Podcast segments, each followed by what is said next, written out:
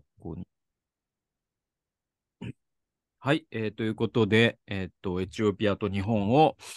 の、えー、つないでというか、まあ、ズームでエチオピア、アディスアベバにいる湯本さゆりさんと、えー、日本、東京にいる、えー、私、陣内俊で、まあ、対談をしていくという、まあ、このシリーズも第3回になりましたけれども、えー、はい、始めていきたいと思いますね。はい。で、えっと、湯本さんは、えっと、あとど、もうちょっとで、あれなんですよね、次の場所に移るということで。はい、ちょうど昨日チケットの変更したんですけど、1週間ぐらい予定より滞在期間延長して、8月9日までエチオピアにいます。あと2週間ですね。あと2週間。で、はい、そこから、はい、シンガポールに向かって、シンガポールとマレーシアに行って、いろいろまた行ってくる予定です。はい。だから、えー、っと、まあ、これ撮ってるのが7月25なんだけど、その、割とこれを公開するのは、もしかしたら公開する頃には、もう湯本さんは、えっと、シンガポール移ってる可能性もあるぐらいなんですけど、あえー、っと、でもまあ、なんだろうな、この 2, 2ヶ月近くエチオピアに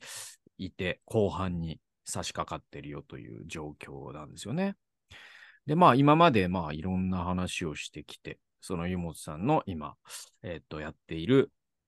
赤子村っていうところでの、えー、プロジェクトであったりとか、あまあ、今まで出会ってきた人の話もしたし、食べ物の話もしたし、えー、で、あの、赤子村のプロジェクトとかに関しては概要欄にあのリンクを貼っておきますので、ぜひですね、えー、お祈りくださったり、支援してくださったりしたら嬉しいなということですよね。はい。はい、ということで、どどうですかっていうのもあれだけど、その、うん、このいい1ヶ月超えるかも。そうですね、2ヶ月になる、うん、そろそろっていう感じですけど、なんか、去年は初めて1ヶ月という短い滞在だったんですけど、いやまあなんか忙しく慌ただしく過ぎていった感じがあったので、やっておきたいことを進めることができたっていう点では良かったんですけど、いろんなエチオピアの側面を知ることができなかったなって思っていたので、今回はやっぱり2ヶ月あると、こっちに来た目的のプロジェクトを達成、達成というかこう、準備をしていくっていうことも、ある程度余裕を持ってできるし、あとは、休みの日を友達と楽しんだりする余裕、気持ちの余裕も持って過ごせるっていう点で、すごくいい感じだなって思いました。この2ヶ月間の滞在。で、この残り2週間で1週間追加したっていうのは、ちょっと今後のこう取り組みについて話し合いをしたい相手の方が今、海外に出ておられるので、帰ってくる時期がちょうど私がエチオピアから出国する時期と重なってしまうということがあったので、まあ、そのミーティングの時間を持ちたいということで1週間延長したということではあるんですけど、うん、なんかちょうどよく、うん、なんかこの、ね、2ヶ月の間やるべきことは一通りできたなっていうのがあるので、うん、落ち着いて、その、これ、この行ってきたことの整理をこれからしていきたいって思って過ごしているところですね。やっぱ最初の1ヶ月は、ちょっと気持ち的にも世話しないというか、うん、あの、せっかく来たのにこれをしておかなきゃみたいなもののタスクがいっぱいあるので、うん、すごくこう、活動的にもなれるんですけど、モチベーションも高まってるし、うん、ちょっと環境が変わった直後っていうこともあって、最初の1ヶ月なんかは、また異文化に自分をアダプトしていく期間としても、いろんなことを新鮮に感じるんですよね。やっぱ1年以上来てないと、新しい環境にまた来たかのような感覚で、ちょっとこう、テンションも高めというか、ある、ある、アドレナリンも高めみたいな感じの時期が続くんですけど、2ヶ月ぐらい経つとそれがようやく落ち着いて、ゆっくりすることができたり、こういろいろ考えたりすることができて、で、かつやっておきたかった仕事っていうものをある程度終えることができたので、なんか今すごいほっとしてるというか、なんかした先週からようやく私料理ができるようになったんですよ。おいや、だから俺、その、うん、僕は最長で2ヶ月なんですよ、エチオピアに、ああ、ね、はい。でもなんか後半とかは、なんか、なんだろう、やっぱ、その、えっ、ー、とね、今、やっぱ今思い出すと、すごく、その、だから、ユムさんすごいんだと思うわ。その今余裕ができてきて楽しめてるっていうのが、僕は多分後半とかはもう、しんどさ、なんか辛さじゃないけど、なんかね、辛くなってきちゃってね。ね、なんかインドインド4ヶ月も辛かったんだけど、エチオピア2ヶ月の辛さはね、うん、なんかね、なんかエチオピアってね、なんかね、な、いや、すごい好きなんですよ、僕も。また行きたいなと思うんだけど、うん、ちょっとなんか、こう、物悲しさみたいなのってあるような気がするんですよ。なんかその、なんだろうな、なんか流れてる音楽とか、あとはその、高知だから、すごくこう、ちょっと朝晩寒かったりとか、うん、なんていうのかな、なんかね、こう、すごくね、寂しい気持ちになって、多分な、ホームシックでもうないとも思うのよ。今更っていうかね、当時も一人暮らしだけどな、なんかねあ、あったわ、そういうのが。でも、むしろ楽しんでるわけだもんね、妹さんね。すごいですね。そうですね。そうだな、そういうのはないかな。なんか私のリズムとして、なんか最初料理をする気になれなかったんですよ。うん。なんか私の中の多分パターンが自分であって、うん、こう、料理ができている時が一番、幸せな状態みたいな感じ が、ようやく先週からできてるんですよね。そのスーパーに行って、買い物するのに食材を眺めて、あれもか、あ、こんなのもこ今売ってんだなとか思いながら時間を使っ、あ、これがあるんだったらあれ作れるなとか考えて、帰ってきて料理して自分で作ったものを食べている状態が、なんかこう、あ、自分にも、あ、ようやくなんか日常の自分に戻れたみたいな感じになる。で、それまでは、やっぱ外食ばっかりになっちゃってるし、朝忙しいから出かけて、出かける途中でカフェ寄ってちゃちゃっと食べていくとか、で、帰ってきてからとかも、めんどくさいので買い物に行くとか、車持ってないから、歩いてスーパー行って、荷物いっぱい抱えて、また歩いて戻ってみたいなのを、ちょっとこの、ね、人がいっぱい行き交う街で、で、時々チャイナとか呼ばれながら、わざわざ買い物に片道10分、15分かけて歩いていくのさえも、なんかこう、億劫になるわけですよね。仕事で人と接して、で、友達との関係もあって、うん、そういう中で人間関係がすでに満たされている中、そこにプラスアルファで変な疲労を自分に蓄積させたくないみたいなものがのしかかるから、まあ幸いにも今住んでいるのが韓国人ファミリーのお家なんですけど、うん、そこで結構みんな作ってくれるのをシェアしてくれるんですよ。うん、あの、作ったからさゆりも食べていいよみたいな感じで、でそういうのがあるので、そういうのがあるし、打ち合わせ先で一緒に打ち合わせの時にご飯食べるとかっていうのがあるので、そんなに頻繁に自分で料理しなくても、あの、食べ物には困らず来られるんですけど、なんかそうすると、なんかこう自分を取り戻す作業じゃないけど、なんて言うんだろうな。日常感っていうものから少し離れていくというか、仕事に没頭しちゃうんだよな。なんかそういうスタイルになっちゃうと、自分っていうものを見ることがなくなるというか、外向きな自分になって夜中まで仕事しちゃったりするんですよね。っていうのは、その自分の中での時間感覚が、作ってる時間がもったいないから、料理をしないっていうマインドになってるんで、そこを短縮できた分、生産性を上げようみたいな感じになっちゃう。うん。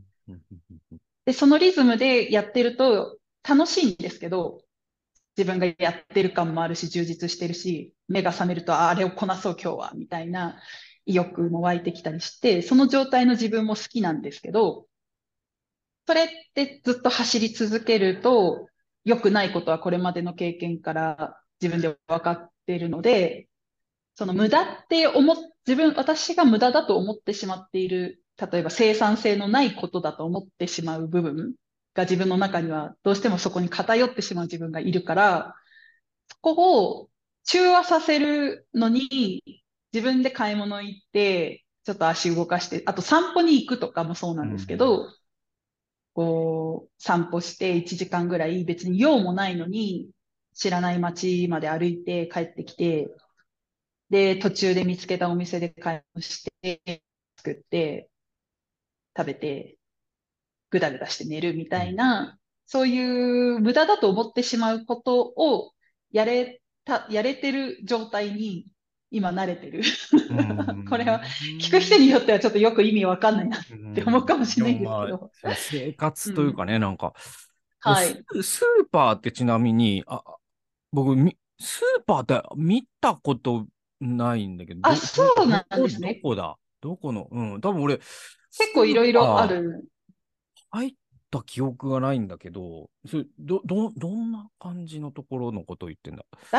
うん。えっと、スーパーマーケットですね。野菜があったり、パンが売ってたり、乳製品が取り揃えてあったり、缶詰がいっぱい並んでたりとか、そういう結構、本当に日本で見るようなスーパーマーケット。それ日本ほど種類は豊富じゃないけど。最初からあった？その最初からありました、ありました。年の2000はい、2013年もありました。本当に俺なんかなんで知らないんだろう。だから、本当にそういうところに行ってなかったから寂しい。ね、寂しくなっちゃうほどに、ああ本当、ザ・ローカルなとこにいたんじゃないですか。いや、だから、その、なんか野菜 話を聞い露店とか。ジデさんの話聞いてるとね、うん。うん、ああ、そういうとこの方が新鮮なんで、そうか。いいんですけど、いや、あの、スーパーの方がちょっとしなっとしてる感じもあるし、だけどまあ、あとちょっと値段も高かったりするっていうのはあるんですけど、でも、確かに陣内さん言ってるみたいに道端で売ってるじゃないですか。あの、ビニールシート広げて、そこに野菜並べて、で大体手に入るのって人参、じゃがいも、玉ねぎ、ね、キャベツみたいな。アボカドをすごい買ってたな、俺。ああ、確かにアボカド。うん。アボカド、マンゴー。そう、そういうフルーツショップにもちらほら野菜売ってるから、近くにあればそういうところにも買うし、私が最近、まあ、昨日ちょうど散歩して帰ってくる途中に見つけたのが、本当にフレッシュマーケットみたいなので、野菜、いろんな種類の野菜と肉と乳製品がいい感じに揃ってるスーパーを見つけて、うわ、私ここの近所でなんか近所に住めば生き延びられるみたいに思った。うん、その、ね、作るのは何何を作るんですか？大したものは作らないですけど、昨日は、なんか、ピーマンの甘、ピーマンを甘辛く炒めたやつが食べたいと思って、うん、それ、なんか醤油となんか甘じょっぱく炒めたやつ、まあ、ちょっとね、醤油は現地で調達してるの？そうですね。中国系の醤油だったらある。日本の、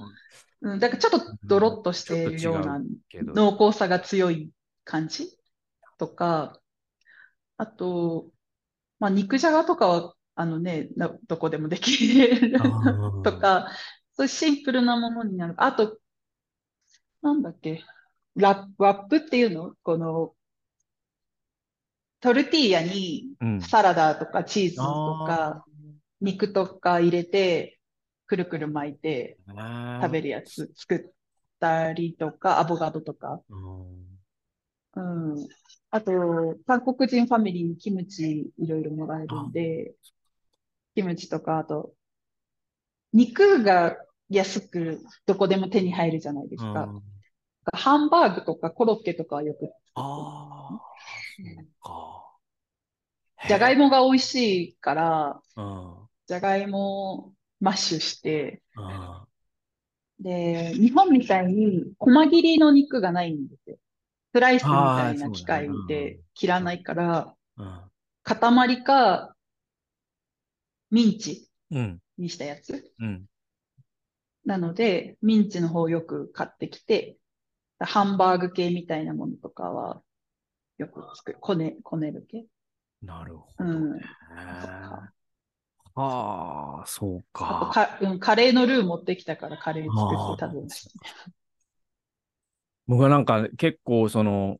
海外に行くときに、なんか顆粒だし、和し和和風顆粒だああ、しと、はいはいまあ、。ちっちゃい醤油のボトル持っていくと、割となんかいろいろ作れるじゃない？そうですうね。んそれ前、陣内さんが教えてくれたうんる。それがあるといいよ、みたいな。そう、うんそれでね、それこそその、確かデメレシュの家だったと思うんだけど、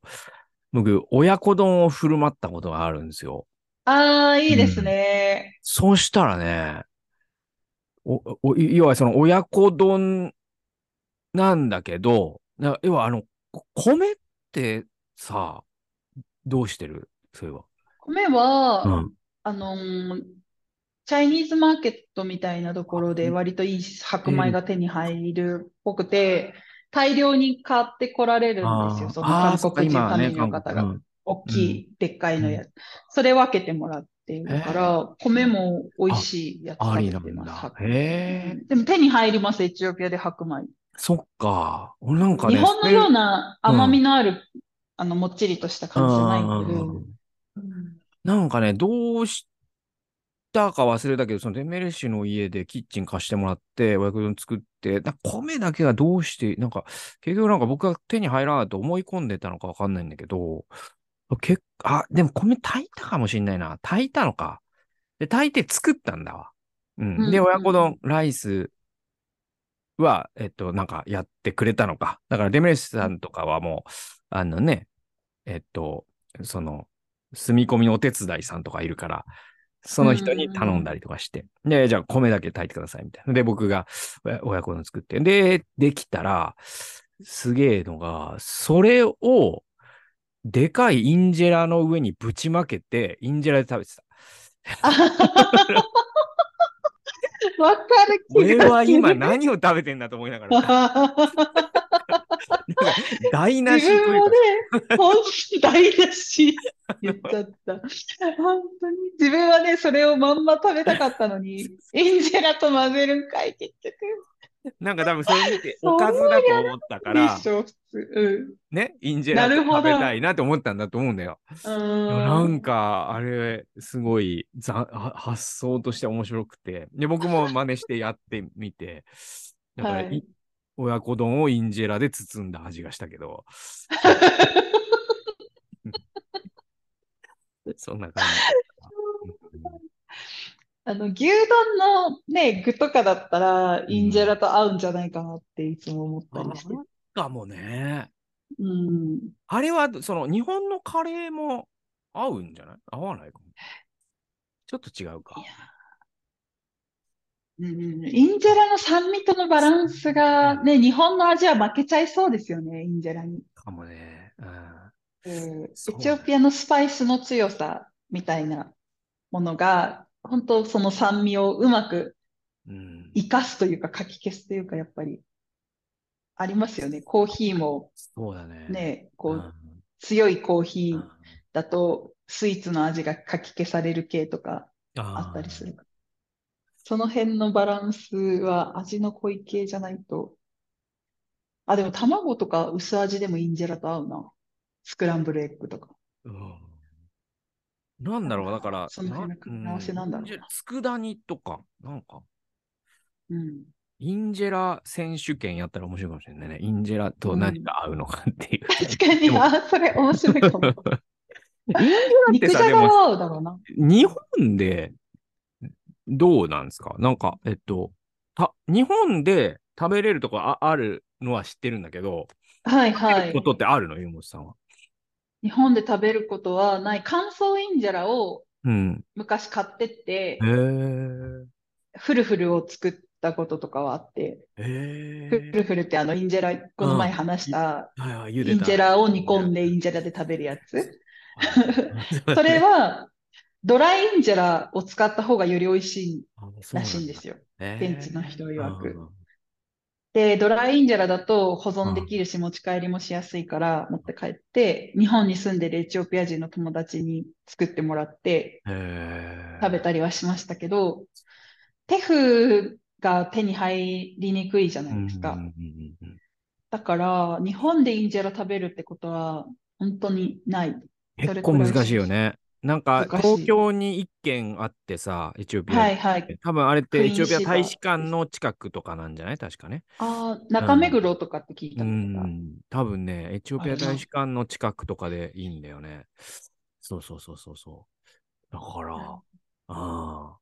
なかなかないですよね。うん調べたら、日本でもテク売ってるお店とか最近ちらほら出てるっぽくて、で、エチオピア料理の紹介とかもサイトに載ってたんですけど、でもテ、ね、インジェラ食べたことない人に作り方説明しても、完成した時にこれが合ってるのか間違ってるのかがわからないですよね。そうだね。そうだね。失敗しちゃったのかな、この味とかって思い。いそうだし、うん、でもまあなんかテフ買ってこうかなとか今回考えたりして、インジェラ、インジェラ焼いて、食べたいっていう人は結構いるから周りで、はいはいエチオピア料理ってどんな感じなの食べてみたい、作ってみたいなのがあるから、うんあ、じゃあちょっとテフ買って帰ってみようかなとか思うんですけど、そしたらね、上に乗せる具材とかも、あはいはいはい。のーパウダーが必要になってあくるので、うん、教えてはもらうけど、自分でなかなかつか作らないかあら、うんうまく作れないですね。難しいね、エチオピア再現料理はね。すごい難再しいね、現するのは。難しい。うん。そうだね。へえ。今そ回なんか陣、内さんはそういうスーパーとかは行かなかった俺スーパーがね全然一回も結局行かなかったんだよ。で、たご、うん食べ物どうしてたんですか？自分で作ったりもしてあた。ー大体外で食べてました。もうね、うん、外でも食べてたし、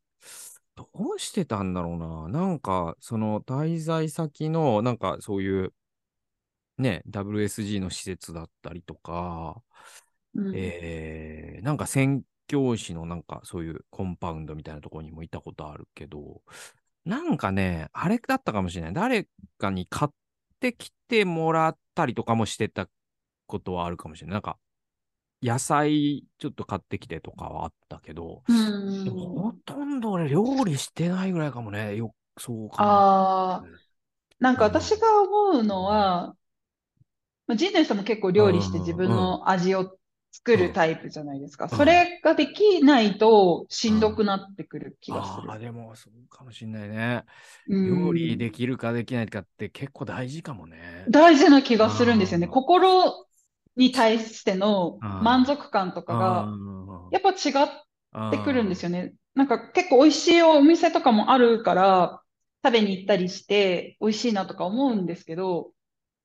なんかそこの、なんだろう、作る工程を省いた状態のものを食べるのと、また作ってそれを味わううんと、せ、なんか幸福度が違う。なそうなんだろう、ねなんか違多分だかう。らあれじゃない幸福度とは違うんだと思うんだよね。いわゆるそのうん自己コントロール感みたいなことなんじゃないかな。あの、なんか自分で自分の食べるものをは制御できてるという気持ちっていうのは大きい気がするね。うんそれはあるね。うん。あの、なるほど自己決定とか自己コントロールというか、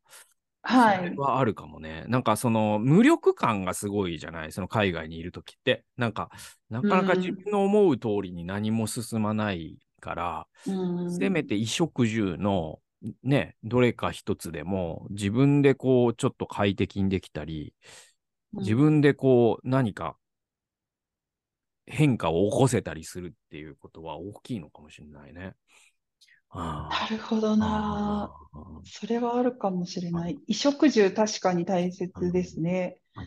なんかこっちに生活すると持ってこられる洋服とかも限りがあるので、うんで、シンプルですぐ洗って汚れてもいいような服みたいなものを途上国だからうん用意すればいいやって最初の頃は思っ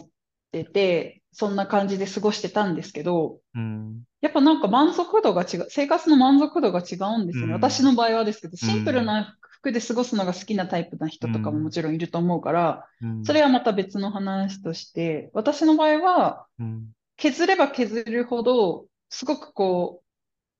自分のやるべきことに集中はできるけど、うん。自分を削いでいく感じになっちゃって、結局5、6年経った時になんか、バーンアウトっぽい状態まで追い詰めちゃった経験があったんです。だからそれからは、なんかそこまでしなくていいって思ってう、ん。自分の着たいものとか、なんかおしゃれなものとか、みんなが、え、それ素敵だね、みたいに言ってくれるものとかを選んじゃいけないみたいな感じに追い詰められてたから、そんな贅沢をしている場合じゃないみたいな。だけど、今は割とそういうのも、自分が、あ、今日はなんかワクワクできるみたいな状態を自分で作り出せるものは用意しておく。うん。ヘアケアのセットだったりとか、メイクだったりとかっていうのも、常にしてるわけじゃないけど、うん。そういうのをちゃんと用意しておいて、あとは、なんか仕事とは全く関係のない人間付き合いを楽しむとか、仕事の話を聞いてこないうん。ような、だから深い話とかが全然できない相手ではあるんですけど、昔はそういうのがめん、なんか時間の無駄とか思っちゃってるところがあって、うん。だけど、全くそういうのとは関係のない友達と、ただ一緒に過ごしてお酒飲んで遊ぶみたいなこととかをしした方が人間ってなんか、うまく、はいはいはなんでしょい。いいでう、す機能するうん。ような、うん私自身のリズムとしてはそれを最近掴んだところがある。うん、で、洋服とかも、あの、ちゃんと、ね、まあ、もちろん、こう、あんまりいい服とか着うんてたりしても、狙わ、外国人だから狙われたりしても、目立つというかね。そう目立っちゃったりして。でも、やっぱアフリカ人おしゃれなんですよ。ああ、まあそうだね。美容、美容に気を使うし、うんで、それが相手への敬意って思うところが、うん。まあ、日本だとマナーとして捉えると思うんですけど、うん。エチオピアの場合はもっと相手の心に届くものとして、うん。こう仕事だからとかっていうよりも、うん。例えば友達の家に遊び行く前は靴を磨いてから行くとか、若い子でも結構ちゃんとそれをやる。あの、街中にいっぱい靴磨きの少年いるじゃないですか。今もいる？彼、今も、今もいっぱいいあーそうなます。んだ。うんちなみにさ、で彼らのとこに今も立ち寄っさ、ていく。全然ちょっと話あれだけど、街中にさ、体重計屋さんってあったじゃん。体重計屋さんいますよ。今もいるの？今もいます、今もいます。測ってってって言ってる。うん。あれで、体重。なんだあれ。でもさ、今はさ、もう、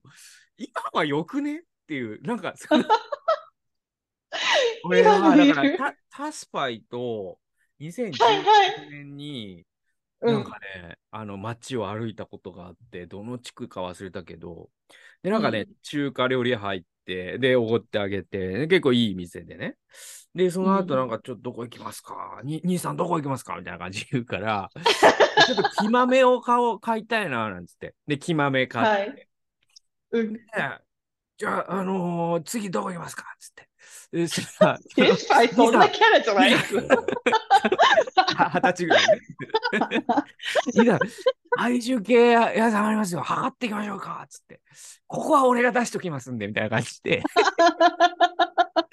で、俺、二人で順番に測って、で、なんか、おー、なんか、その、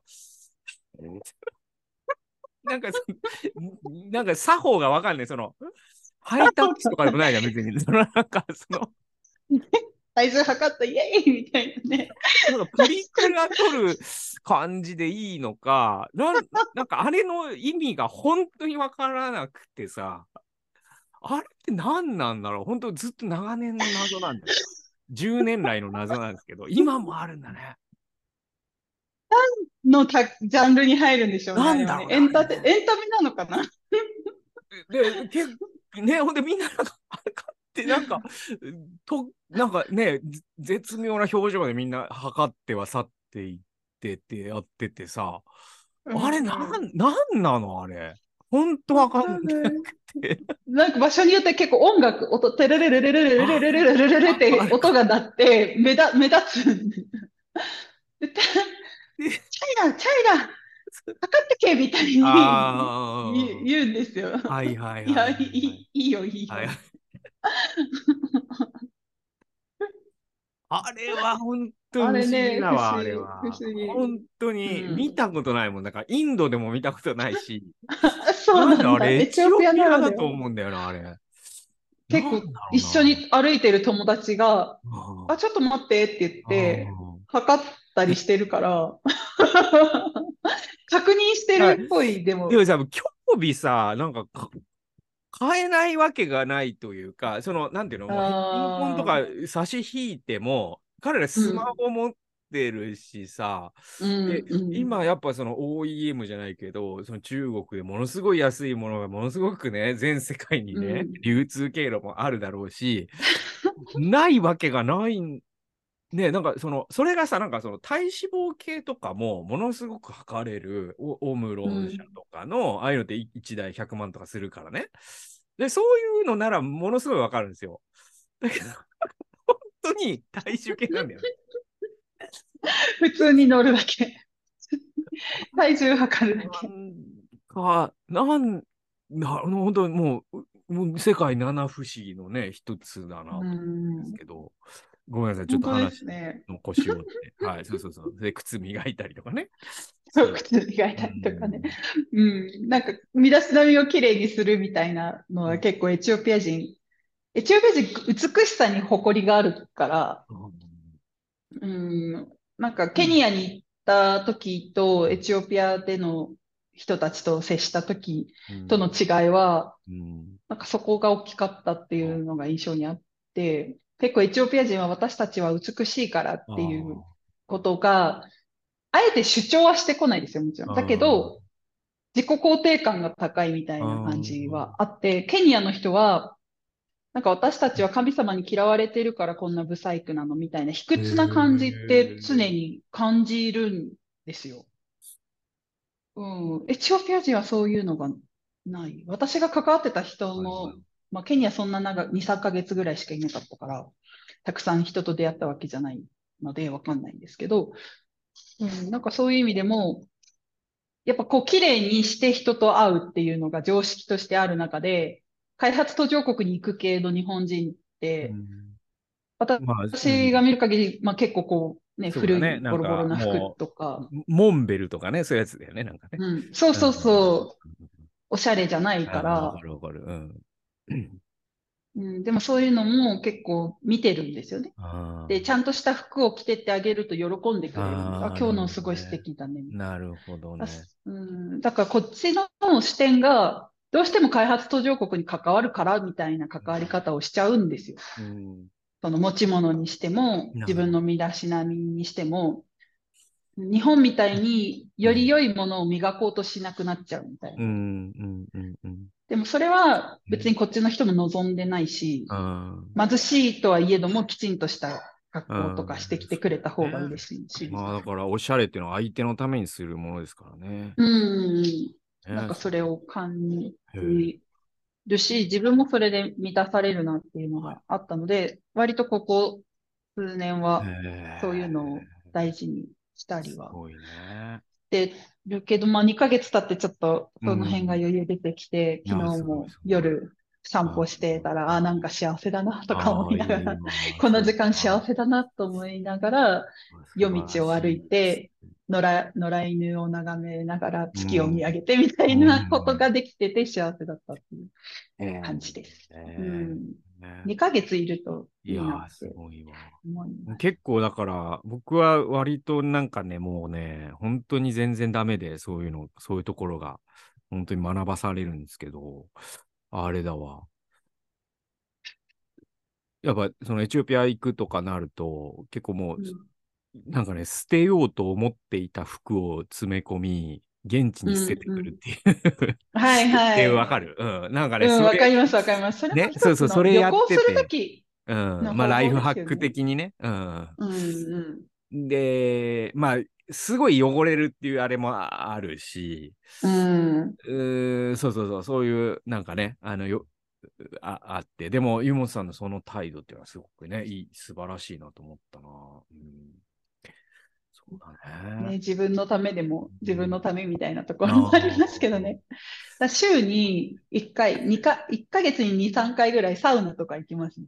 あ、すごいね。うん。ねホテルには絶対スチームサウナとドライサウナがどこにでも割とあって、で、マッサージとかもある、やってくれるんですけど、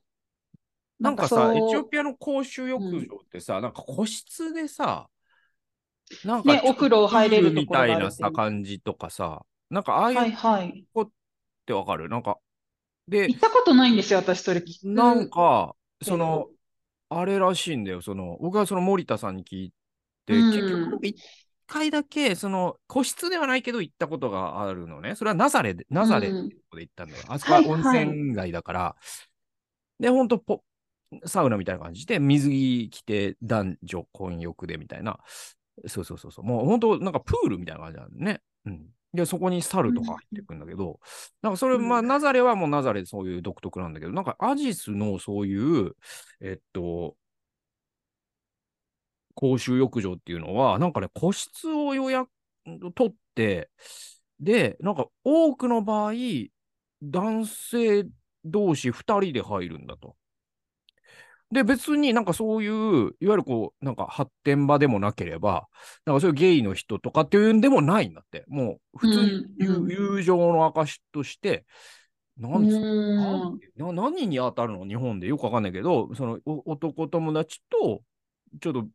一杯やりますか？みたいな感じで、個室で温泉に入るっていう。で森田さんと、純也君行く？って言って、結局い、別に僕がい無理無理無理とかじゃないんだけど、なんかたまたま合わなくて行けなかっただけで、でもね、そこでも水着着てるって言ってたかななんかそんなんらしい。ああ、れはやっぱ、なんか取材対象として言っときゃよかったなと思ってるわ。私も行ってみようかな、じゃあ。結構言われますね、タクシーとか乗ってると、あそこ行ったみたいなう。ん。ここお風呂入れる場所だよ、みたいに聞いたりする。私が行くのは本当にもうなんかホテルにある、ホテルにこうジム、ジムとスイミングプールとうん。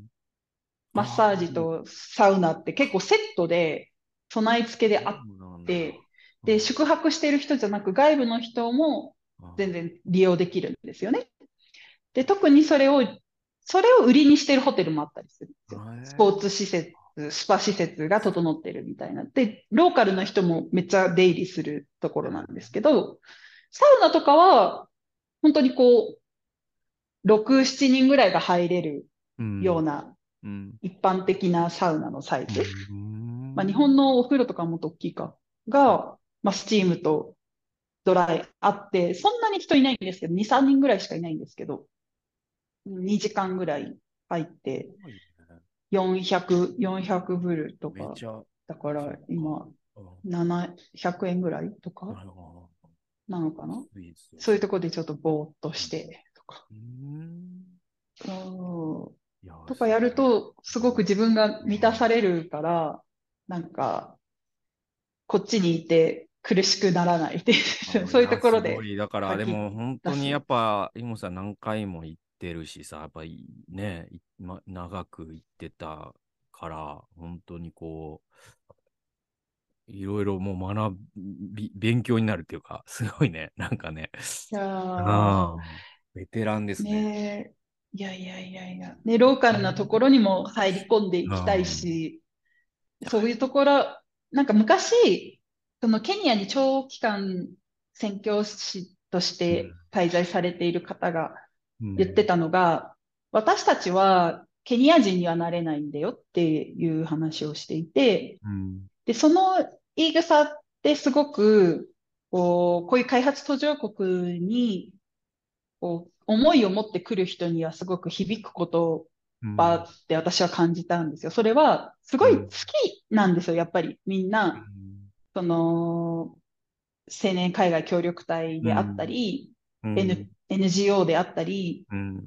いろんな人がこう開発途上国に来てこの取り組みをしているときにすごいね、すごいねとか言われるんですけど、それをやってる自分に対する自尊心もあると思うし、自負している部分もあると思うし、こんなことができてる自分で自立してるみたいな思いも、20代の若い頃って人とは違う自分に、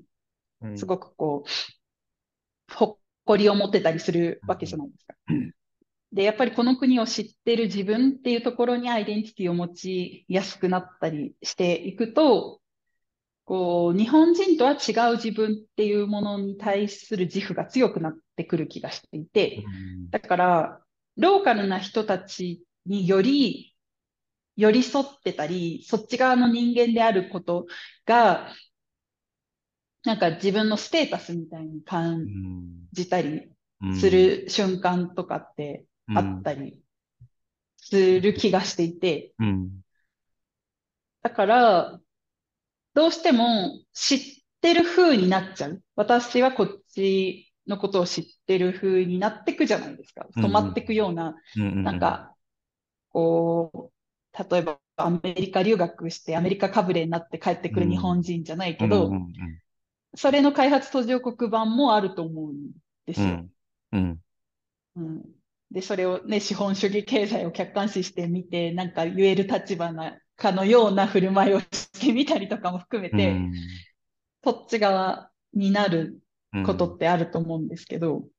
でその時になんか、うん、その宣教師の女性が、どんなに、何の話を、もう10年前とかなので忘れたんですけど、何の話の流れでそうなったかわからないけど、どんなに頑張っても私たちはこの国の人にはなれないっていうのを言い切ったときに、冷たさも感じつつ、何かこう、激励としてかけられた言葉のようにも感じて、うん、うん、その意味を本当に理解しているかどうかわからないですけど、ああ、本当にエチオピア人にはなれないなっていうのを分かり始める。何年も関わってると。うん、違うってことは分かってるんですけど、で、自分も違う。うん、ななんて言うのかな。にはなれないし、そこにボーダーを置いてはいけないような気がしてたんですけど、置くことが、うん、この国を敬うことと自分自身を大切にすることにつながるってことも理解したときに、貧困層の人たちと関わるから、そんな贅沢とかしちゃいけないってずっと思い込んでた。自分を楽しんじゃいけないって思ってた。なぜか知んないけど。だから旅行とかも行かなかったし、時間がもったいないとかお金がもったいないって思ってしまってたので、でもそうすると結局、エチオピアの人たちを傷つけ始めたりするんですよ。なんかこう自分の心がす、すさむじゃないけどギスギスしてくるというか、押し付けるようになってくる。自分の価値観を。なんで私がこんなに頑張って、こう取り組んでるのにあなたたちはやらないのみたいな態度になってきちゃう。でも、それって自分の理想とか、こうあってほしいという思いを押し付けてるだけに過ぎないので、うん、で、ある時、まあ、それの流れではないんですけど、別の時に、なんかこう、私がもうエチオピアと関わることが嫌になるほど辛くなってしまって、もうこの国嫌いみたいになってた時に、なんかこう、僕たちは君に、僕は本当に君がしてきたことに感謝してるけど、うん、君に苦しんでほしいとは思ってないって言ってた。うん、から、なんか自分自身が楽しく幸せな状態であるゆえにこれに取り組んでるって私たちと関わってくれるって、もちろんいろんな自己犠牲を払った上でここに来てくれてることも理解はしてくれてるんですけど、なんかそればかりになってしまってた気がするんですよね。私はそこまで自分のいろんなものを神様に捧げてここにやってきてるのよっていう自分になっちゃってたんですよ。だから、なんかこう、与えられてない状況とか、大変である状況を、そこに言い訳を持ってくじゃないけど、うんでもなんかそういうの嫌だって思ったから、はいはいはい。私はもう楽しむと思って、自分は自分の楽しいことをやるみたいになったら、相手にも押し付けなくなったし、求めなくなったし、文化の違いを受け入れられるようになったし、うん。だから今すっごい楽なんですよね。なんか楽しいんですよ。ね幸せなんですよね。自然体でね、できてるっていうのはすごい。うんなんか、なんだろう、今回でって2ヶ月で、なんかその週末遊び遊びに行くというか、その、なんか、えアジス離れてどっか行ったとかってある、あるんですか？アジスを離れるのは、離れたのは最初のミシェルとかが来た時のデブラゼットっていう、あの、車で 2, 2時間弱ぐらいで行けるリゾート地に行ったぐらいだったので、ちょっとまたどっか行きたいなとは思っうんうん。てるんですけど、なんか北に行けないんでもアジス市内も今。うん、でも行けるみたいなことを一昨へ日ー。友達が言ってました。バハルダールっていう、その、で、あの、レイクターナがある地域、あね。ブルーナイルの滝に、うん。うん好きなところね、つながる。はい、うん。うん。源流となる池。そこの市にある大学の教授をしている友達がいて、その子が、自分の妹がアジスから近い町の大学を卒業したので、お祝いがあるってことで、アジスに上がってきたんですよね。うんで、おととい日曜日そのパーティーがあったんで参加させてもらった時に、いろいろ情報を聞いたら、なんか日本人の観光客がこの前来ててみたいな話とかをしてたので、まあ、何、出入りできるの？大丈夫なの？みたいな。うんなんか平気みたいだから。遊びに行こうかなとか思いつつ、でも最近市内も面白いところがいろいろあああね、って、なんか聞いてるとちょっと、また多分僕がね、行った時からもうね、15年近く経ってるし、ああ、2013 15年は大きいですよね。2013からしても10年経ってるわけよ。だから、やっぱ全然違うわね。うんそう。だからなんかね、僕のイメージまだとなんか、そんな息抜きができるとこがなんもない。体重計ぐらいだよ、だから。で僕の 体中継何の息抜きしてるみたいですか？あとはさ、だからなんかしょ、あの、へだから、山とか、山とか行かなかったんですか、でも。え山、煙突山とかあそこは行った行こうとす行っる。あの、あそこは、えっと、連れてかれたギザ中に、ここは祈り会をする場所なっつって。はいはい。うん。そうか。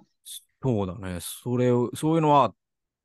たし。でも陣内さんってうん何して遊ぶんですか、そういう場合。なん なんだろう、私と多分、息抜きの仕方は違うと思う。あし違うかもね。なんかね、うん。だからそれこそあのカルディ、あのね、エチオピアのスタバみたいなやつね。うん。あそこはい。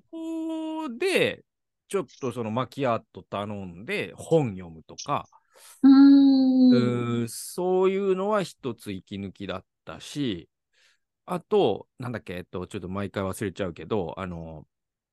例の、えっと、ちょっとショッピングモールがあって、1階にカルディが入ってて、で、はい。上に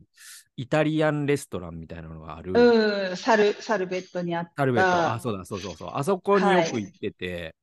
であそこもさ、でもさ、当時なんてさ、もうさ、なんかモールなんだけど、ほとんど空いてないのよ。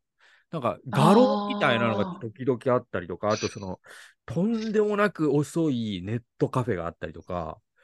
もう、だからネットカフェなんだけど、なんか ラン、ラン、なんか、なんかケーブルぶっ刺したら、ピーヒョロヒョロヒョロヒョロっつって、このメールが1分ぐらい、ピーヒョロヒョロインターネットなんですよ。その90年代の感じで。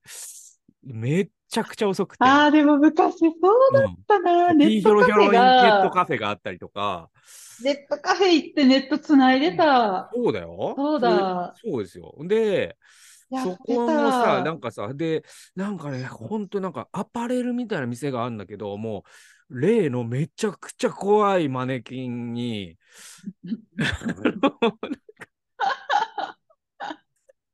ありえない、もうマネキンがなんか斜め45度で突き出てんだよ、なんか。わかるわかる。わかる？こうやって。なんでしょうね。同じ方向を向いて、なんか待ち針みたいになってんだよね、なんかね。表現それでうまいな。みたいなみとかたいになってる。確かに。人生で初めてその表現、例え聞いた。で。ね、全部の店が、なんか、その、ライティングが、あ、青白いんだよ、なんか。で、なんかね、こ寂しい気持ちになるの。なんか、その、暖色系であってくれって思うじゃん、なんかそういうところって。青白い、その、なるほど。で。で、で、そこの、その唯一だから、イタリアン、なんかレストランで、なんか、アドボ？アドアドボ？なんかみみ水あるじゃん、なんか。あ、アンボ。アンボ。アンボだ、アンボ。アンボ。アアンボ。頼んで、うん炭酸水頼んで、で、あそこはラザニアがうまかったからラザニア頼んで、うんで、ちょっとなんかね、夜とかだと、なんかね、時々だけど、プレミアリーグのサッカーとか上映してて、なんかそういうの見ながら、物思いにふけったりとか、もうそんぐらいだよ。あとはまあ、早朝にちょっと散歩するとかはもちろんね、息抜きにはなってたけど、うんなんか今、ゆもさんが言ったような楽しみ方みたいなのは、なんかオプションの中になくて、それが僕はいはいが知らなかったからなかったのか、それとも、当時はもうそんなものがなかったのか、どっちなのかわかんない。うん。多分知らなかったっていうのもあると思う。うん私もオプション、なんか私の場合そもそも興味がなかったんですよ。なんだろう。うん、娯楽とかをしに来てるわけじゃないしな、みたいな。なんか日本でとことん娯楽なんてあるのに、どうしてね、エチオピアに来てそれを楽しむ必要があるのかっていうのが、私の場合はなかったので、聞いてても興味なくてアンテナを張ってなかったところはある。でも多分あった。10年前からクラブとかあるし、そその若い子たちがキャッキャ騒ぐような場所もあるし、ホテルとかの話は聞いていたのではい、多分スチームサウナがあるホテルとかもその当時からあるし、そこは変わらないと思いますうん。で、陣内さんが言ってたそのお店も、今結構廃れてる感じですね。ビル自体が。そっかそっうか。ん。うん。色あせ、色あせてうんるし、うん。うん、だから多分他にもいろいろあったんだとは思う。まあそこでも言ってましたな。結構日本人の方にお会いすることあったので、うんうん。当時はいいお店として知られてる場所ではあったとネッ思う。トも使える、うなんかね、すごいね、UN? なんかあの国連とか、ユニセフとか、はい。そういう車がよく止まってたから、やっぱなんか外国人が集まる場所、で、そっからちょっと近くにすごい大きなえインターナショナルチャーチがあって、あ、そうですね。はい。そうだよね。うんあの歩け辺。結構、うんなんかそれこそ高級住宅地じゃないけど、あれをさらにもうちょっと、どっち、方角的にわからないけど、10分くらい車で行くと、あの、インターナショナルスクールもあるんですよ。それはアジスの中、本当のインターナショナルスクール、そのインターナショナルなんちゃらでつけてる名前じゃなくて、うん。アメリカンスクールとしての認定を受けてる、本当に歴史としたいいとこのお坊ちゃんたちがお坊ちゃん、お嬢さんたちが来るスクールがあるので、あの辺はだから多分 UN 関係とかの人たちのうん。街だったんじゃないかなとはたまり場というかね。はい思いますね。へえいやーだから、うん。すごい、すごいな、なんか、本当にエキスパートとか。い。やいやいや、ん。先週末は、うんあのー最近、昔からあったらしいんですけど、最近見つけた私のお気に入りの場所の一つに、あの、エチオピアの音楽を楽しめるバーみたいな、こうカルチャラルレストランがあるんですけど、レストランっていうよりももっとライブハウス的な感じで、うんバーとライブハウスっぽい雰囲気なんですけど、まあ、伝統的な食事もとか飲み物もあったりするような場所で、で、そこの月水金がジャズナイトをしてるんですよ。ええすごいね。すっごい素敵。めっちゃ素敵。もうなんかエチオピアの生演奏？音楽、生演奏。ええそれちょっと後で動画を送りますね。そこは、そう、え、ここにあるのっていう場所にあって、ボレとか中心地とかじゃなくて、だけど、もう連日人が晩坂いて、で、本当になんかエチオピアの伝統的な音楽がジャズと融合して、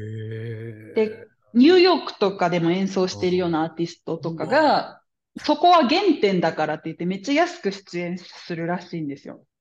だから入場料とかも100ブル。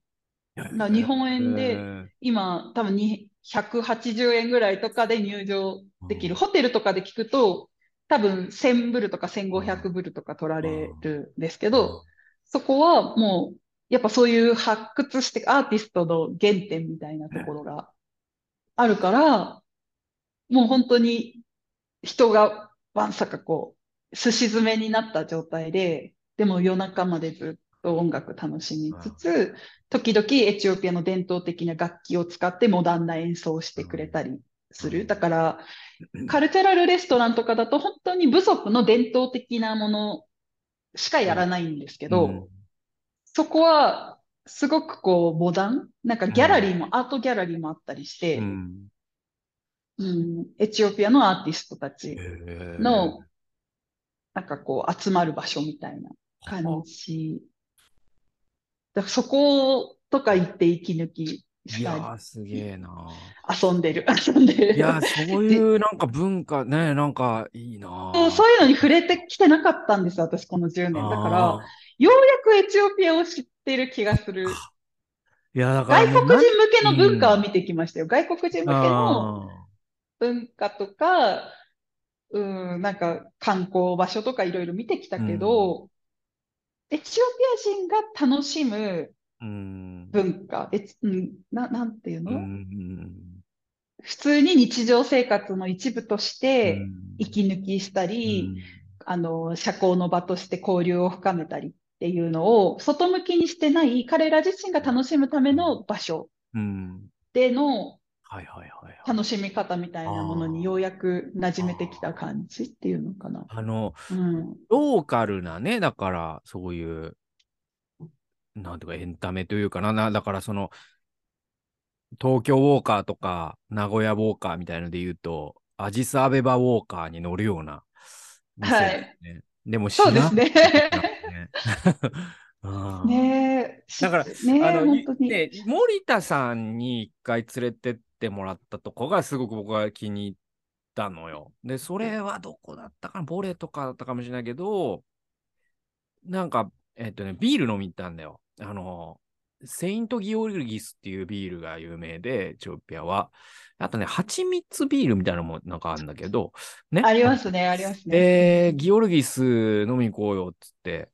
で、あのドラフト？だから生ビールのギオルギスを出す店があるからっつって。で、そこはね、すごい良かったんだよ。なんかこう。へえ、どこにある？なんかね、あのさ、だからいわゆる作りがもうそもそもあの、あれ、なん、ななんていう名前なのかわかんないけど、だから、いわゆる観光地に行くとさ、その、わらぶきの感じのさ、屋根ってわかる？こう、三角、とんがり屋根みたいな形状で、うんうんうん、なんか岐阜の白川郷的な感じでもありつつ、うんうん、でももう、壁でできてる、ね、そうそうそうそうそう。それで、あとはその吹き抜けになってるっていうか、もう屋根だけがあっ、あとはなんか半分はもう外に開放されてるっていう建物の構造で、で、そこがすごい広いビアホールなんだけど、屋根はそういうトラディショナルな、えー、エチオピアのその建築様式みたいなのがあって、なんかすごいね、それこそその照明も青白くないし、なんかね、すごくね、あそこは居心地よかったな。で、あの、やっぱいる人もローカルの人ばっかなんだよ。はいはい。そういうとこを知っていくと楽しめるんでしょうね。うん、そんな気がしますね。そうそうそうそう。うん、で、そこで遊べる友達とかが、やっぱね、長年いるしょいるとできてきたりするので、ね、友達もいろんなタイプがいるじゃないですか。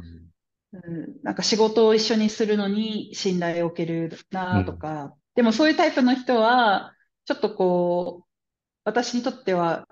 遊びが少ない感じがあるから、遊ぶ、ね、遊ぶときは、そうだね。うん。おお酒飲まない人とかも、おあのそうそうそう、アフリカは結構ね、クリスチャンのおかお酒飲まない人多いからね。うん、多いですね。うん、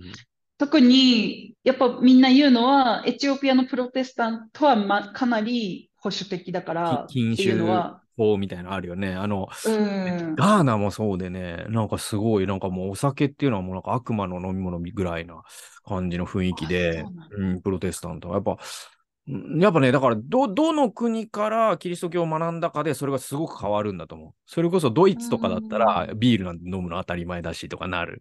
でアメリカの禁酒法時代の宣教師が来ると、もう当然それはもう法律で罰せられるわけだから、本国でね。それを学んじゃうし、とかっていう、なんかね、その、どの時点のどの国の宣教師かによって、アフリカはそのお酒に対する態度とか、いろんなものがね、変わるっぽいよ。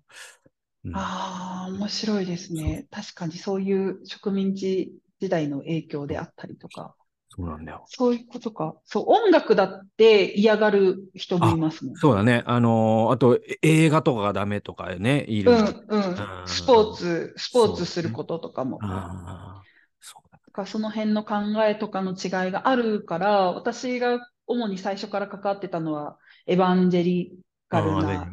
そのクリスチャンたちの世界だったので、やっぱそういうところとは切り離されてましうんうんうんたよね。そうだね。うんせ、せ、俗なるものに触れないみたいなものがね。うん、うん。ね。なるほどね。そう。で、一歩引いてそういう人とは違う人と関わると、そっち側の視点も見えて面白いですよね。なあ、面白いね。うん。うん。オーソドックスで、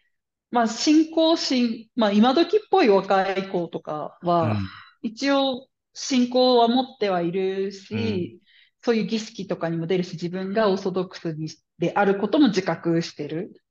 うん。けど、なんかそういった、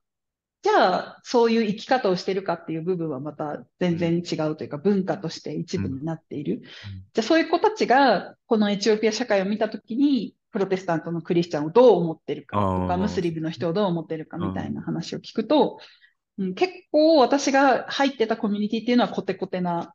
保守的なコミュニティだったんだなってことに気づかされたりとか、うん。うん。そそこでね、いろいろ学んできたことはもちろん良いことで今にもつながってたりはするんですけど、なんかようやくその引きの部分っていうんですか、なんか違う側面の本当のエチオピアとしてあるところ、うん。自分が見たかった姿のエチオピアを追い求める部分が多分最初ってあると思うんですけど、そういうとこでない、いろんな部分を見ることが、うん、できててうん、今、面白いかなとは。えー。え、ぜひまた来てください。いや、また族ね、で。行かなきゃだよ、ね。本当に。うん、だから地方にゆっくり遊びに行きましょうよ。ね池とかがあったりするところがあるから、うん自然だからの豊かなとこころ。子供連れてかなきゃなっていうのはあるんだよ。だから、僕は、その、ね、えっと、妻と、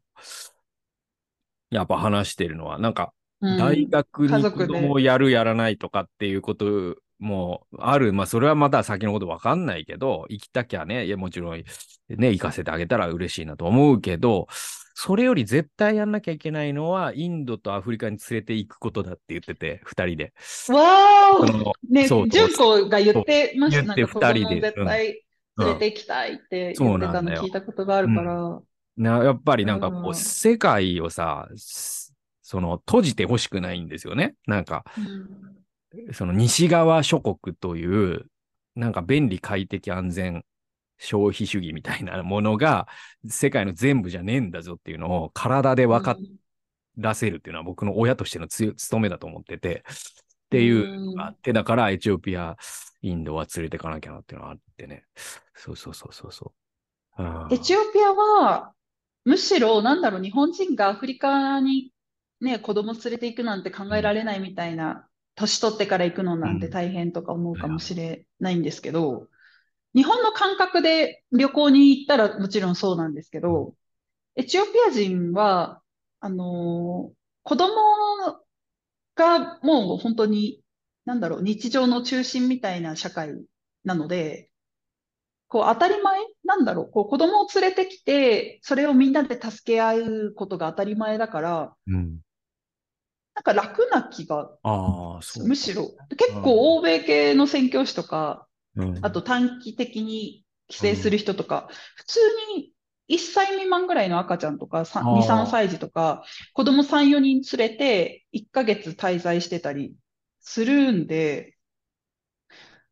うん。なんかね、ねうん、お年寄りとかも7、80代ぐらいのおじいちゃんの宣教師、うん、まあ宣教師の経験をしてたからその辺はまた感覚が違うのかもしれないですけど、あ、でもスタディーツアー、なんかミッショントリップみたいな感じで、結構年配の方とかが普通にやってきたりするし、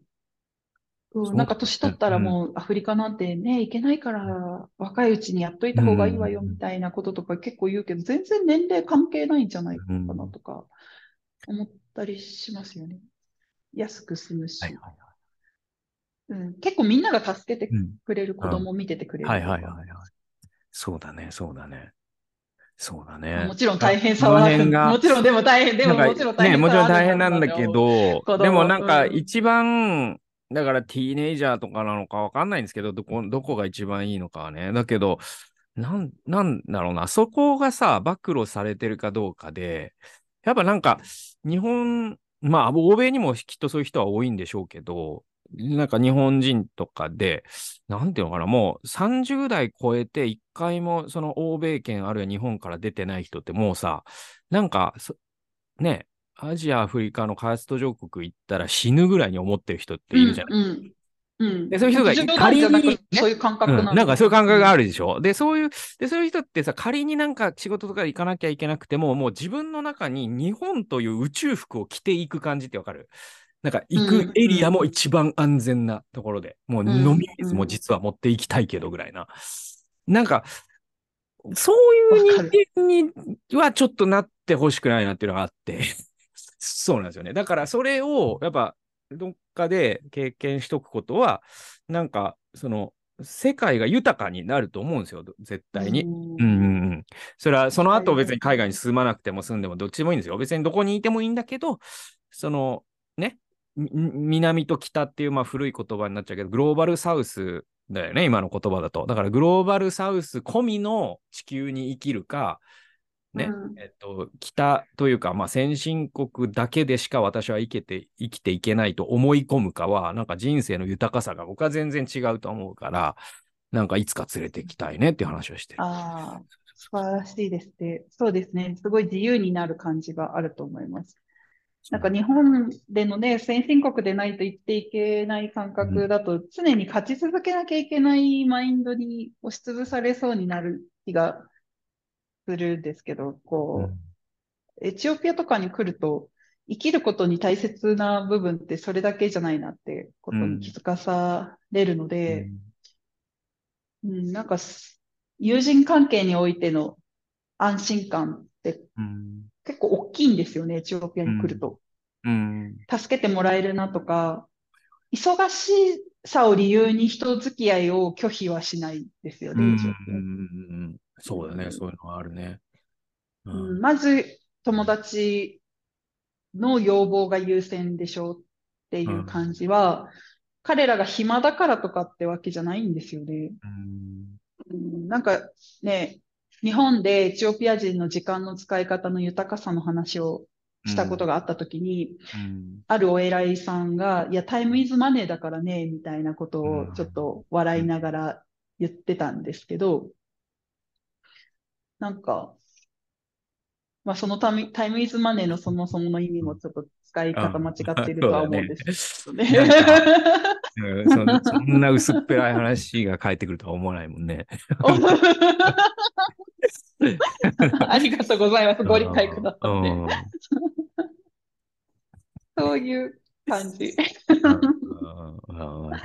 だから、そうなんだよね。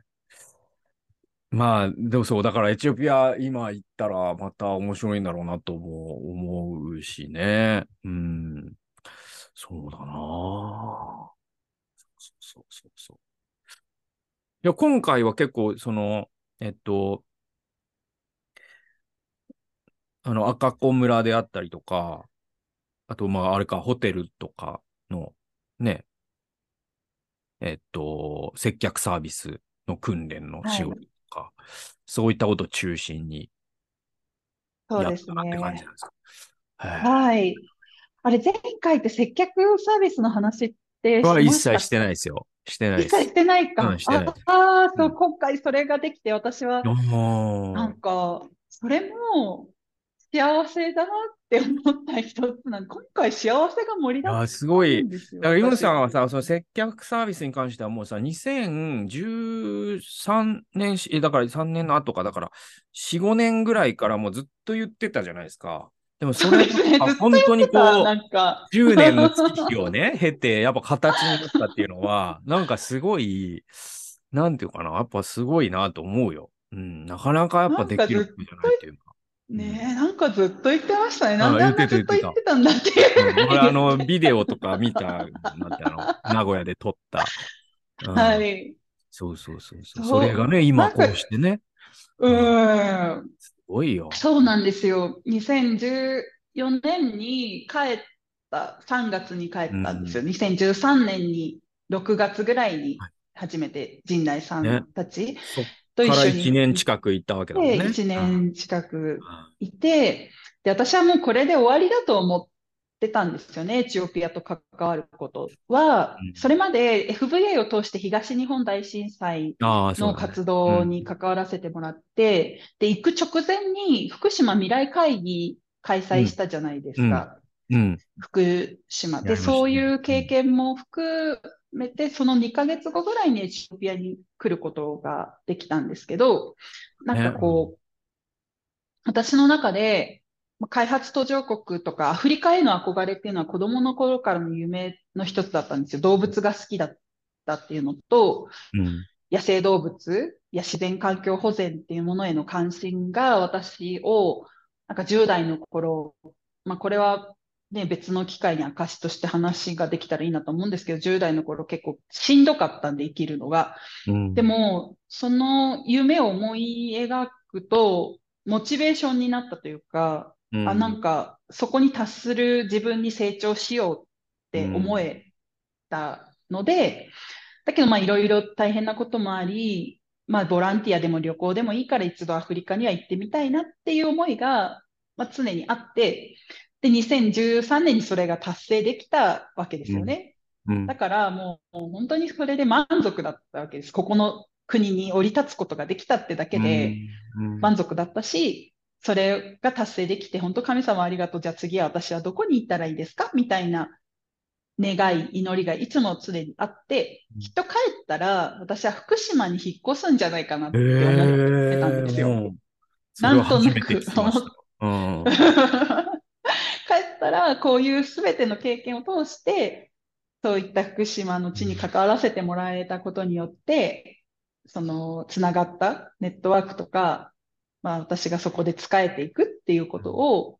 今度自分の人生としてスタートするんだろうな、みたいにうん。思っ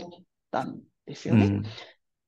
で、次の世代を育てていくのに、海外で経験してきたこととかは、多分役に立つ彼らの将来を考える上でも、うん。いろいろアドバイスしたり、役に立てばいいな、みたいにうん。思ってたんですけど、その年、まあ一年関わる中で、ようやくエチオピアが見えてきたっていう段階になったことに気づいて、まだ知らない状態、まあ今も知らないんですけど、その、国際協力の関わりであったり、ストリートチルドレンを助ける働きっていうものに関わる中で見えてきたのが、そこに関わることに対する満足感じゃなかったんですよね。そこに関わったことに対する問題意識の方が強かったんですよ。うん。こういった長年の国際協力のこう関係が開発途上国と先進国で築かれていく中において、次世代が育ってきて、そのメンバーたちと一緒に路上にいる子供たちの奉仕作業をずっとやってきたんですけど、じゃあその団体が全てにおいて益をもたらしてきたかというと、負の側面も見えてきて、うん。で、その負の側面に対して一緒に向き合うことができる仲間がいたのと、私自身がその考えを、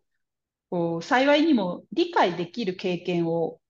この20、20歳前半までの間にしてきたことによって、同じ当事者意識で向き合えたんですよ、その問題に対して。うん。エチオピアの問題ではあるんですけど、うん。自分の問題のように思えたんですよね。うん。あ、これはなんか共通するものがあるって思っってるし、そこが解決されてなく、そのままだともう、このあり方は行き止まりになるなというか、壁にぶつかるだろうし、すでに壁にぶつかってる。で、支援っていう構図が今後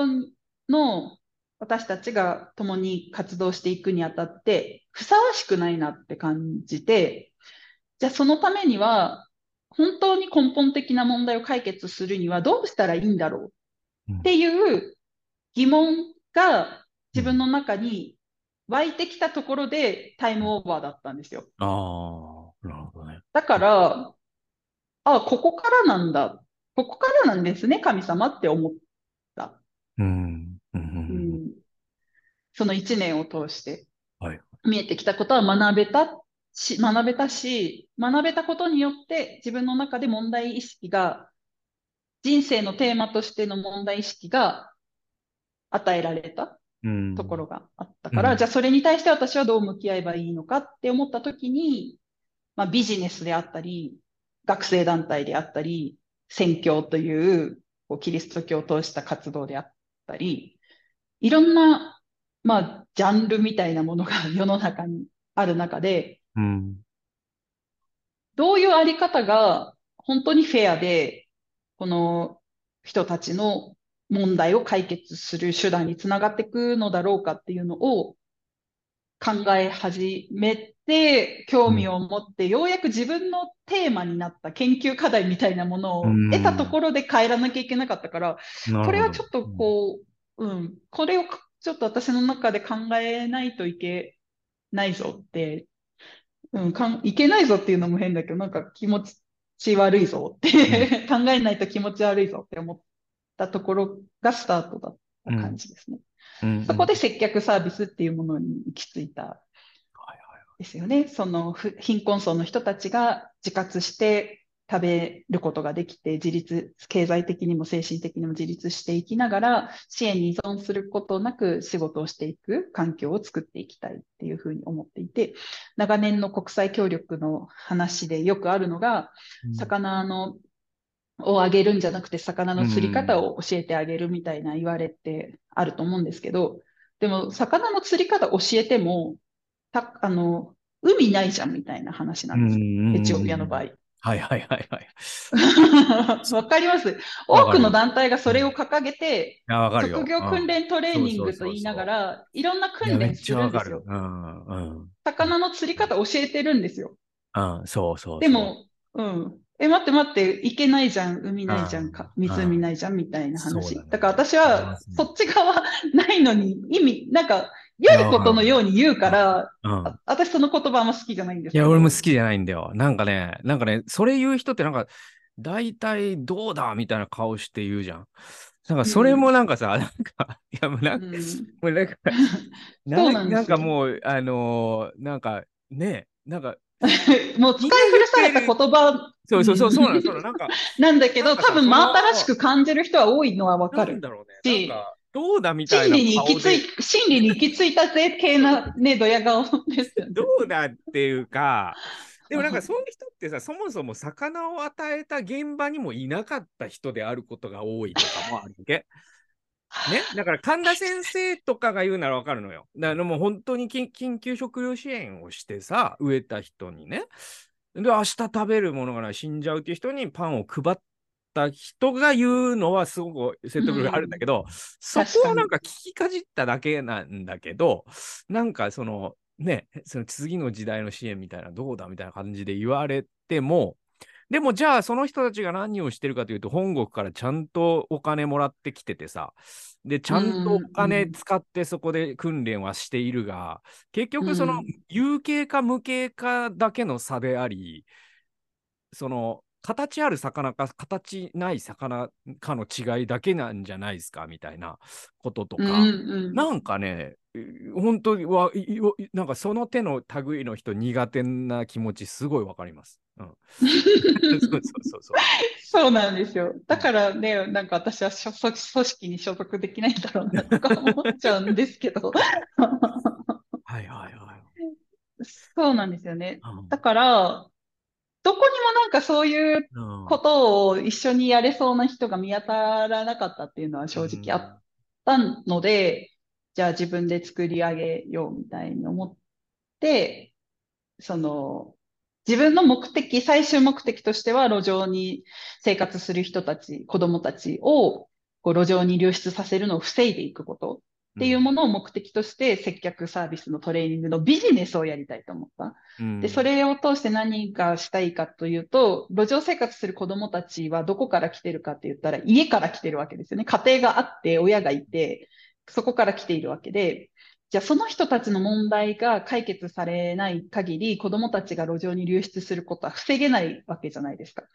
なので、その大人たちが食べていくことができるためには、大抵貧しい家庭の人たちは教育を受けられていないゆえにいい職あのいい職に就けなかったりするので、で、職業の技能とかも持ってなかったりする。うん、じゃあ、誰でもできる仕事として、まあ、カフェとかレストランとかっていうのはエチオピアにたくさんあるので、そこの人材を育成して、さらに現場でそれを育成するカフェとかレストランのオーナーから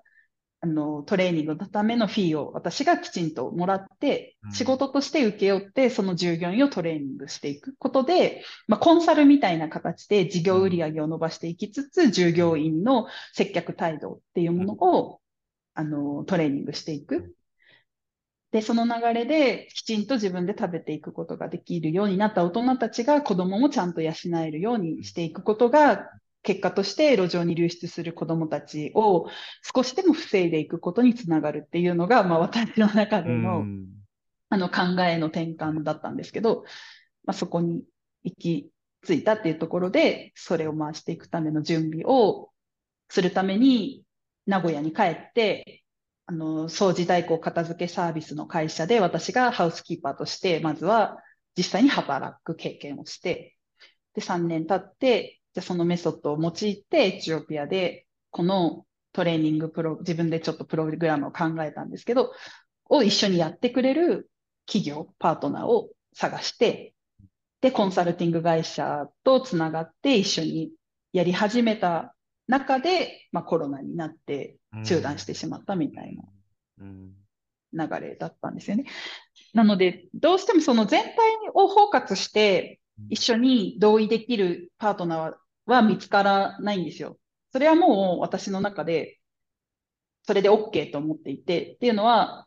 やっぱりビジネスの分野に行くと、社会奉仕にはそんな興味がないんですよね。コンサルティング会社は、コンサルして企業の業績を上げることでどう自分たちの会社の売り上げも作っていくかっていうことが目的だから、その目的を達成するために私は尽力しなきゃいけない。そのパートナーとして尽力しなきゃいけないし、でも私の場合はそこで売り上げが作れたことが目的ではない、最終目的ではないから、そこで収益を得ることはもちろん自分も次のミニストリーをつなげていく上でも、あの、大事な途中経過の一つではあるんですけど、さらにそこからきちんとしたトレーニングを受けて満足するのではなく、自分のその技能として習得したトレーニーたちが、そこでさらに仕事を継続して、会社の事業を支えていき、さらに家庭を支えていきっていうところの先を見ていかないと、私の中で納得がいかないわけですよね。うん、で、そうなると、私が行き着きたい場所が果てしなく遠すぎて、うん、すぐに見えないんですよ、その実現している姿が。で、それが私の中でモチベーションとして、なんか反映されないことがすごくしんどかった。なるほど。っていうのがあります。うん、っていうのは、ビジネスやれてるエチオピア人たちはお金持ちが多いので、うん、アメリカとかドバイとかに、うん、あの支店を持っているとか、ゴールドマイン所有しているとか、政治関連のつながりがあるとか、そういう超富裕層が多いので、見てる社会が違うんですよね。私がそれまで関わってきた NGO 畑の人たちと、ビジネスで成功している人たちが見ているエチオピアの姿っていうのは全く違っているし、会話の内容も違うし、あの、お金持ちの人たちがする会話って、なんか楽楽勝？楽勝なんです。楽勝っていう言い方はちょっと失礼かもしれないんですけど、なんかどうステータスを上げていくか、権力を上げていくか、自分がどんなものを経験して所有しているかっていう話で盛り上がっているだけだから、なんか綺麗な女をはべらせて、ね、こう、お金出してあげるとか、そういうところに喜びを、なんか、かん、そういうこ、なんかそういう振る舞いとかだけで喜んでくれる感じみたいなものとかっていうのが、あとは、路上生活している子たちをゴミみたいに思ってる資本心では、うん、なんか見てる世界が違っているんですよね。うんなんか口ではいいこと言いますよ。なんか私がこういうことをしたいんだって言うと、あ、君は本当素晴らしいで、じゃあ僕がそのために支えてあげるからこの仕事を一緒にしていこうみたいな。で、それにつけ込んで、なんか君に家も提供してあげるよみたいな、なんか愛人にするんですかみたいな振る舞いをしてきたりとか、結構な割合の人たちがそういう方向に進んでたりとかするし。で、なんかそういう社会の中で、私が本当にそれは必要なツールなんですけど、本当にしたいことっていうものと違う方に行ってしまっている感じっていうのが、2018 17年、18年、19年と、その、この問題を本当に解決していくためには NGO だけの支援の力では難しいんじゃないかという自分なりの答えを実践していくために踏み込んだ世界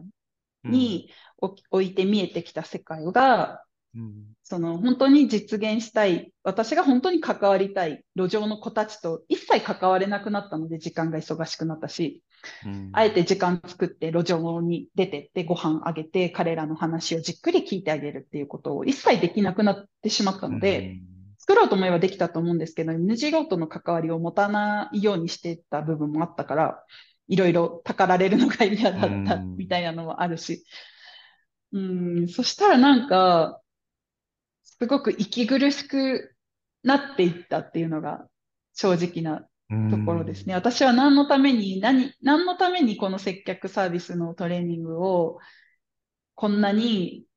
こう自分の時間と労力とお金を注いでやってるんだろうみたいに思ってきて、うんうん、もう結構しんどい状態の中でコロナに入ったみたいな感じがあったから、今回改めてその話が入ってきてびっくりしました。ね、なんかそう。うん。で、しかもそれが、最初に子供たちのためのミニストリーを最初に進めることができた。うん、コロナがあったからこそ、まあ、浮き出てきた子供たちの問題があって、はい、ベラジとの関係っていうもの。もそうなんですけど、 Dream to Shine Project っていうものを、じゃあやっていこうっていうことで、そこが私のやっぱり一番やっていきたかったことなんですよね。でで、それが最初に進んで、それが去年の話で、で、その視察のためにエチオピアに来て、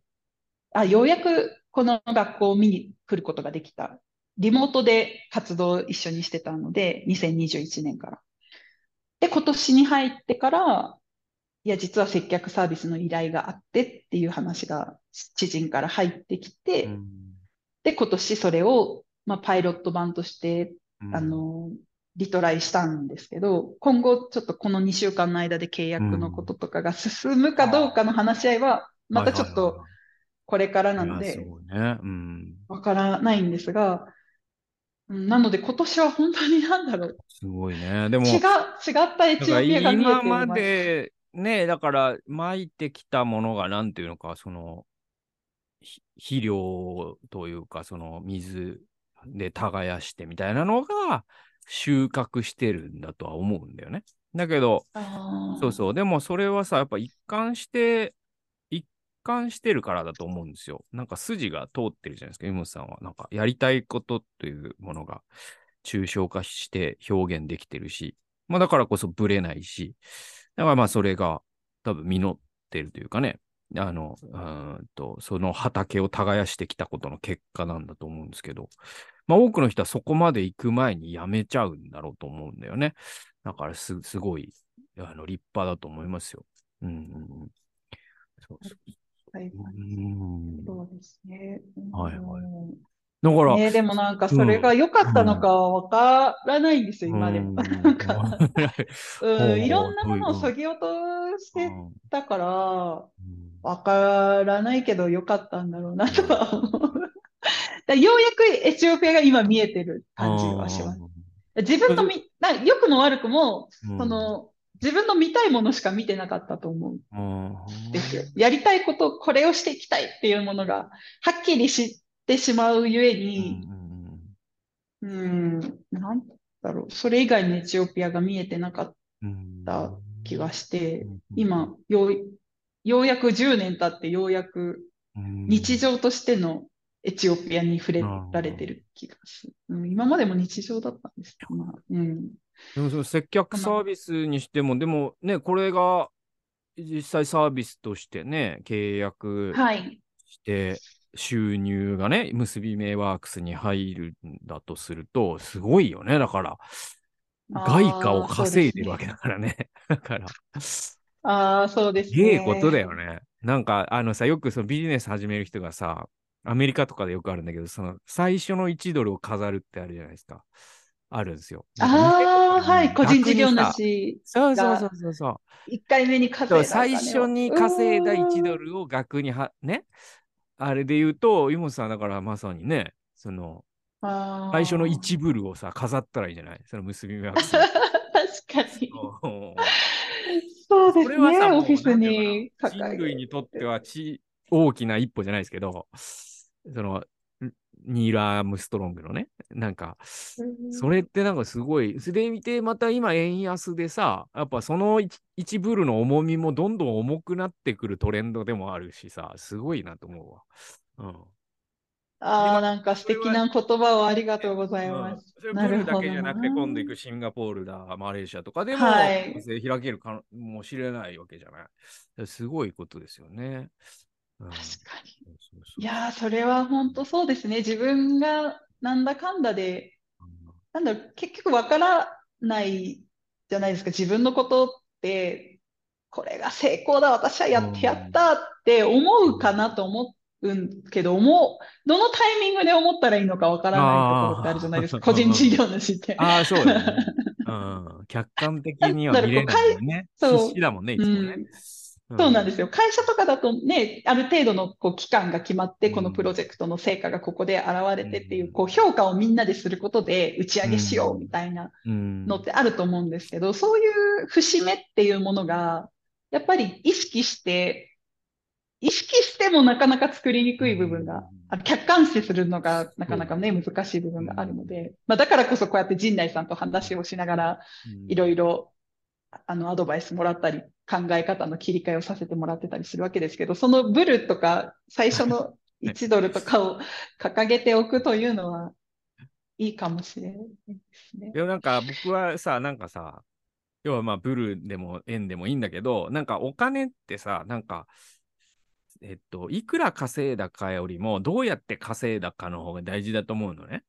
で、その稼いだことによって社会に幸せを付け加えた稼ぎ方って、なんか人間として最高のお金の稼ぎ方だと思うじゃない？うんで、それよりも幸せなことってないんじゃないかっていうぐらいさ、なんか、まあ僕もね、陣内義塾始めて、すごく良かったのはそこもあってさ、ね、もちろん NGO は NGO のね、あの、すごく大切な役割だし、NGO にしかできないことあるんだけど、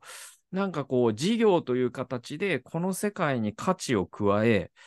そしてお金を稼ぐってことは、取りも直さず、そのお金は事業を継続していっていいよという社会からの、なんかね、エールでもあるわけだし、あなんかね、すごいね、意味のあものすごいこう重みのあるか、あれだ、ブル、一ブルというか、うん、今回のは、そんな気がするよ。ーそうですうね。ん。ああ、そっか、そこにいろんなものが積み上がってるわけですもんね。本当にそのお金の価値の基準っていうものも、自分がそれをどう見るかによって全然異なってくるっていう、その感覚を忘れずに大切にしたいなって思いました、今。で、なんか、ある人から見たらそれはただの一ブルかもしれないけど、その辺に落ちてる時もあるし、一ブルなんて。うんだけど、うん、私にとってのその一部っていうのは全く違った意味を持つので、自分の人生が詰まってる部分もある。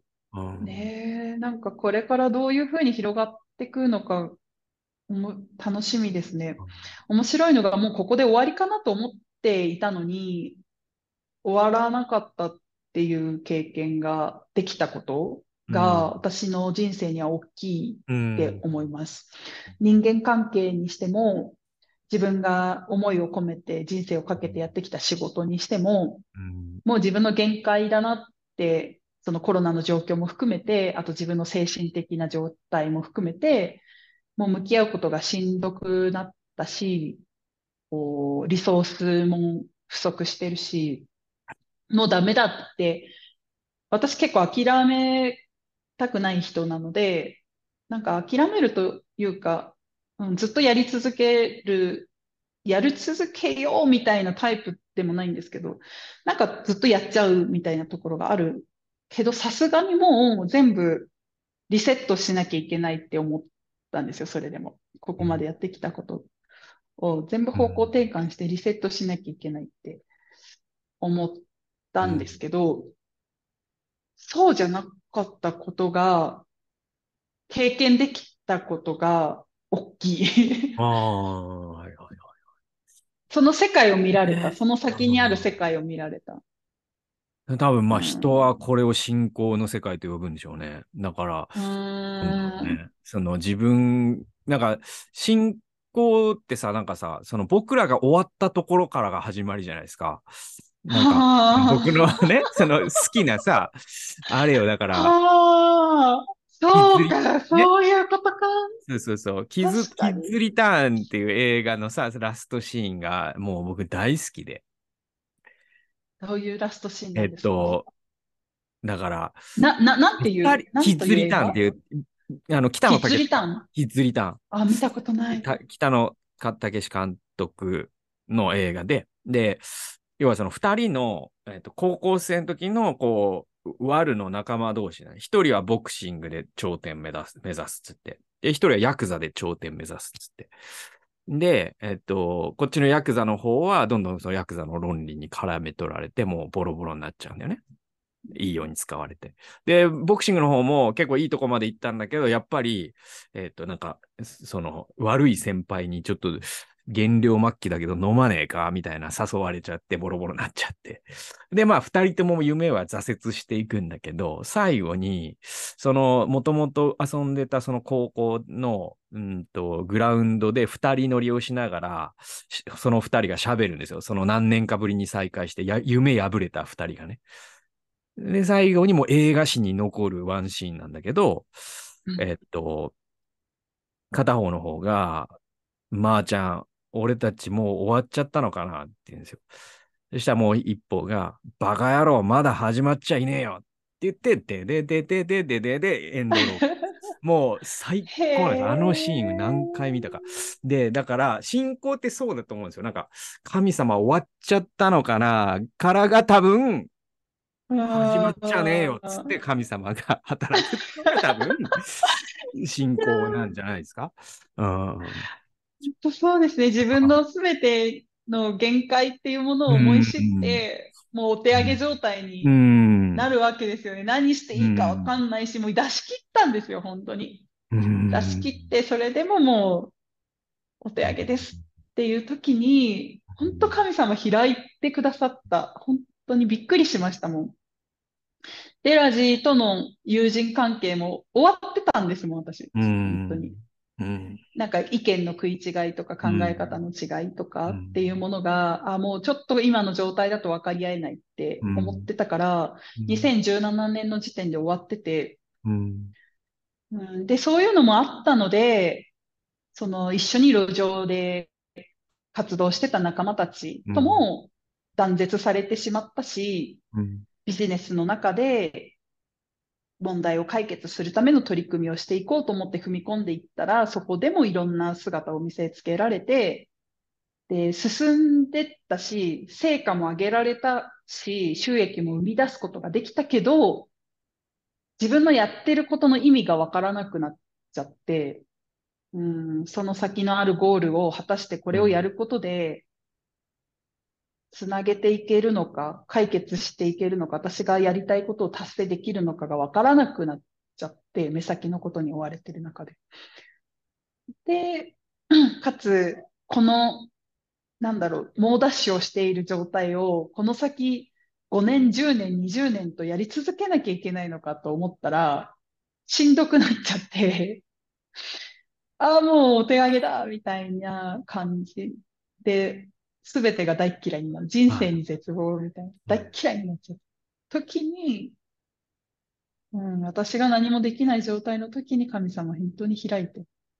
くださったなって思いますね。だから委ねていく、その流れに委ねていくってことを今学んで。ねえ。だからこれがさ、難しいのがさ、そのさ、じゃあもうそのさ、終わっちゃったのかなをもう最初のシーンで言ったら楽じゃんって思うじゃん、僕らは。確かに。だから、だからそのもう、おりゃー委ねるっていう。でもそれってなんか最初からね。それってなんか、なんかゆ、ゆ、ゆ、委ねるっていうか、なんかもう、ね、なんか自力、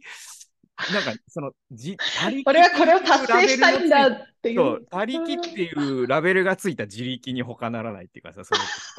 の、なんか、だやっぱ、一回終わんないとダメなんだよ、本当に。俺僕の燃え尽きとかもそうだけど。で、まあ、なんか、そういうことですわ。で、でもさ、湯本さんも言ってたけど、なんか今が一番楽しいっていうのは僕もそうでさ、なんか幸せな人生だよなって、なんかね、もう時々、月に何回かね、本当いい人生だなって思う、この数年とか。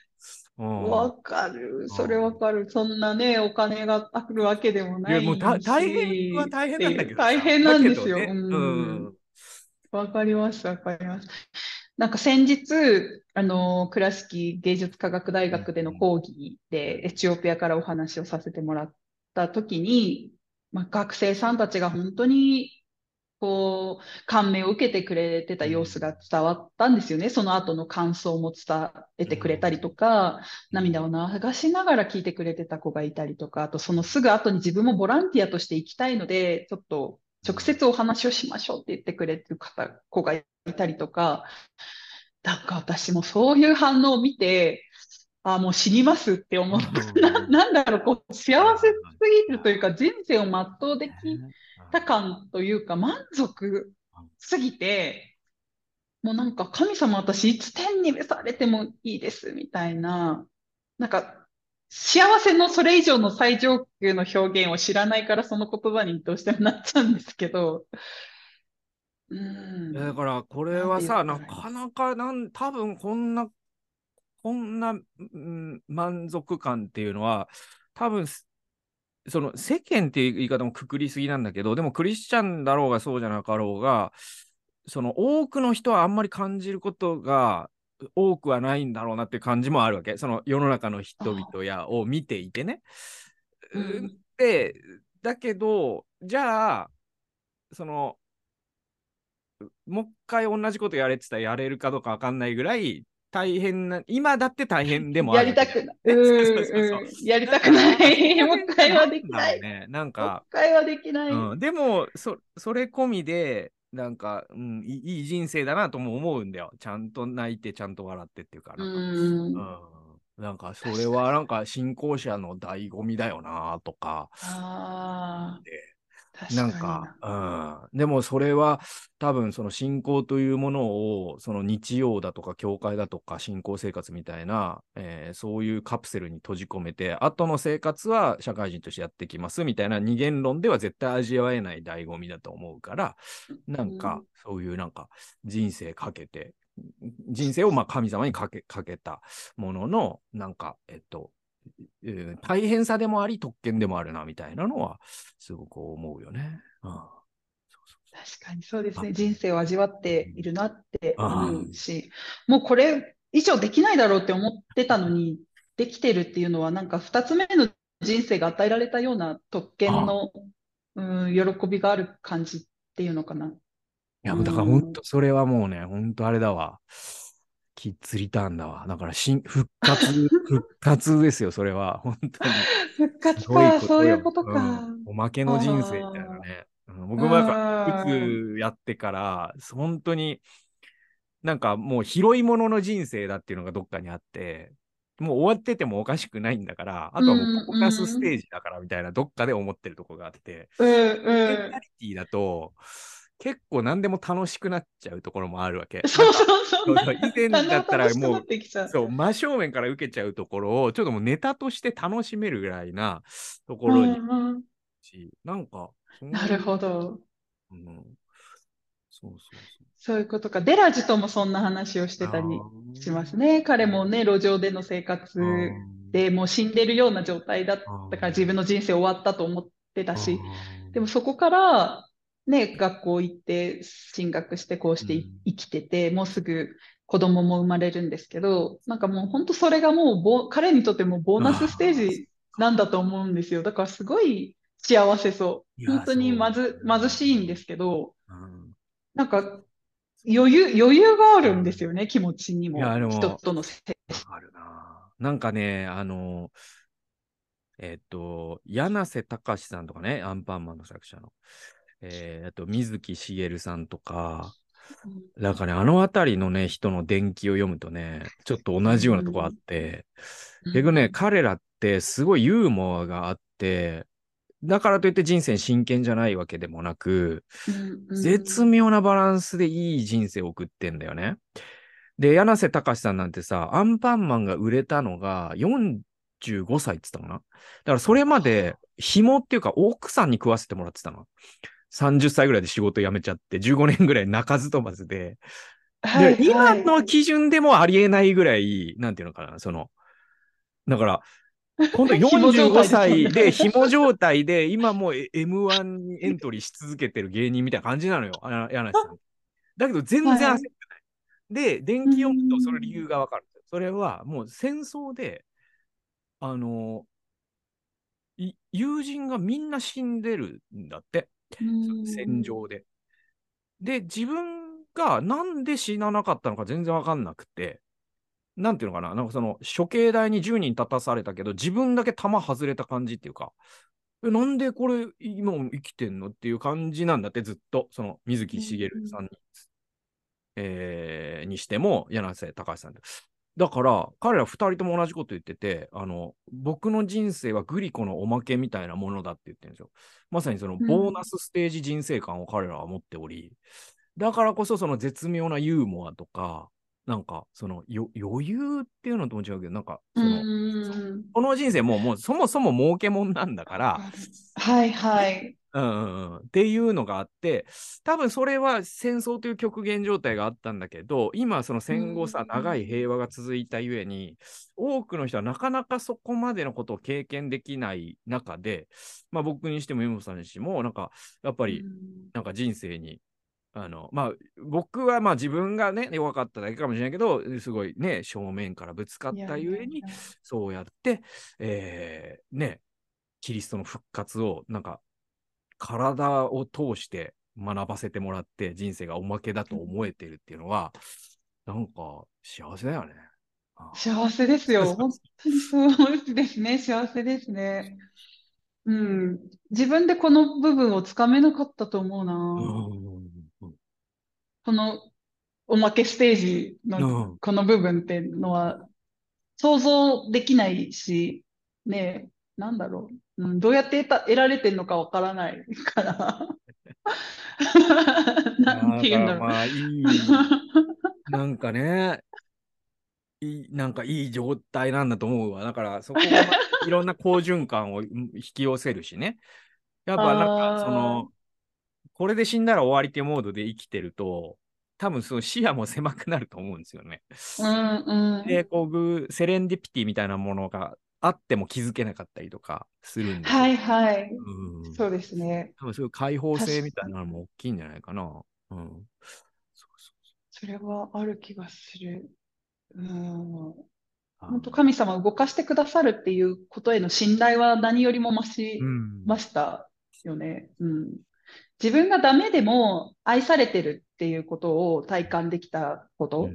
が、もう大きかったかなと思います。そのいい状態でいるとか、何かを達成するとか、効率的であるとか、そういったものが自分を作り上げていくっていう世界観の中で生きてた気がする。クリスチャンになってたうん。としても。うん。で、それを神様に委ねなさいっていう、委ねる意味の捉え方も違ってたうん。気がするんですよ。だけど、自分が何もできなくても愛されているっていう経験ができたので、いい状態でいるとか、なんか、お金があるとか、友達付き合いがいいとか、自分がいろんなコミュニティに所属してて人気者であるとか、そういうことなしに、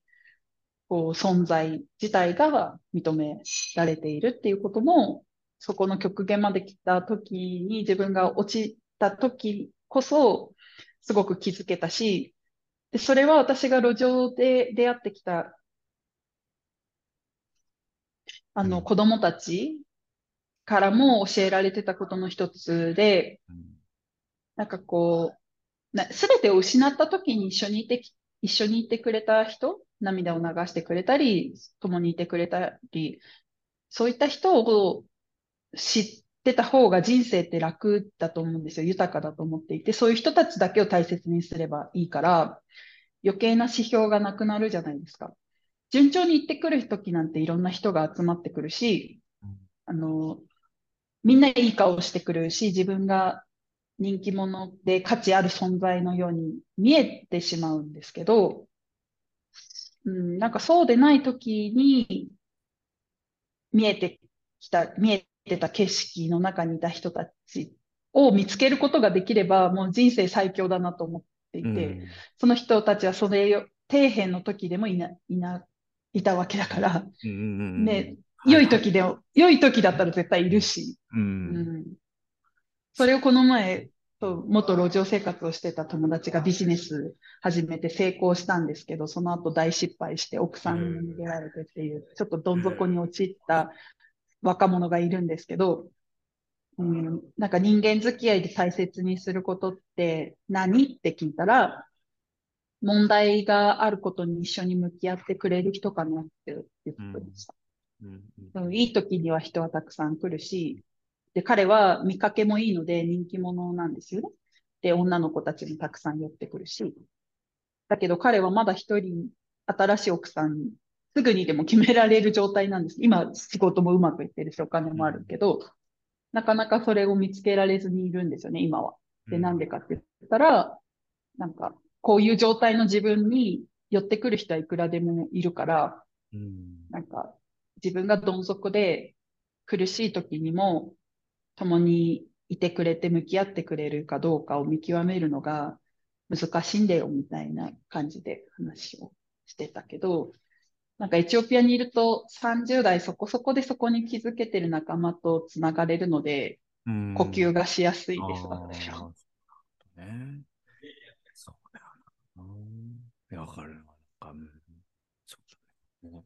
うん、なんかそのボーナスステージっていう表現は、なんかより私の気持ちをハッピーにしてくれました。ありがとうございます。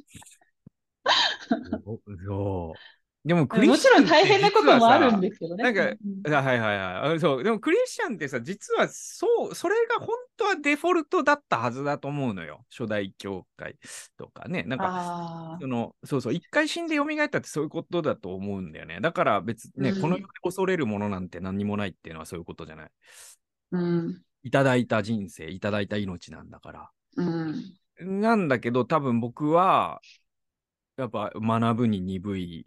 から、こういう、う結構多分、うんと、まあ、うつとか、燃え尽きを経験するような、えーなんかね、失点抜刀する人生じゃなきゃ学べなかったっていうところがあって、もしそうじゃなかったバージョンのクリスチャンの自分を考えると、多分未だに失うのが怖いし、ボーナスステージの人生にはなってないし、この人生を守らなきゃって言って、鎧を着ながら生きてたから、そうそうそうそう。なんか人からは幸せに見えてるが、自分から心の底からは幸せだなと思うことは少なかったかなとか、そういうのは思う。そうそうそう。うん、はいはいはい。そんなことで、まあ、はいいい時間なんで、そろそろ、はい。この辺で。はい。はい。どうなんですか？だから、次回とか、うんもしかしたらシンガポールと日本うんでつなぐとかなるかもしれないし、ああ、ねね、ぜひそういう話もしたいですね。ね、湯本さんが日本に帰ってくるまでのシリーズなんで、第4回あるかもしれないです、ということで、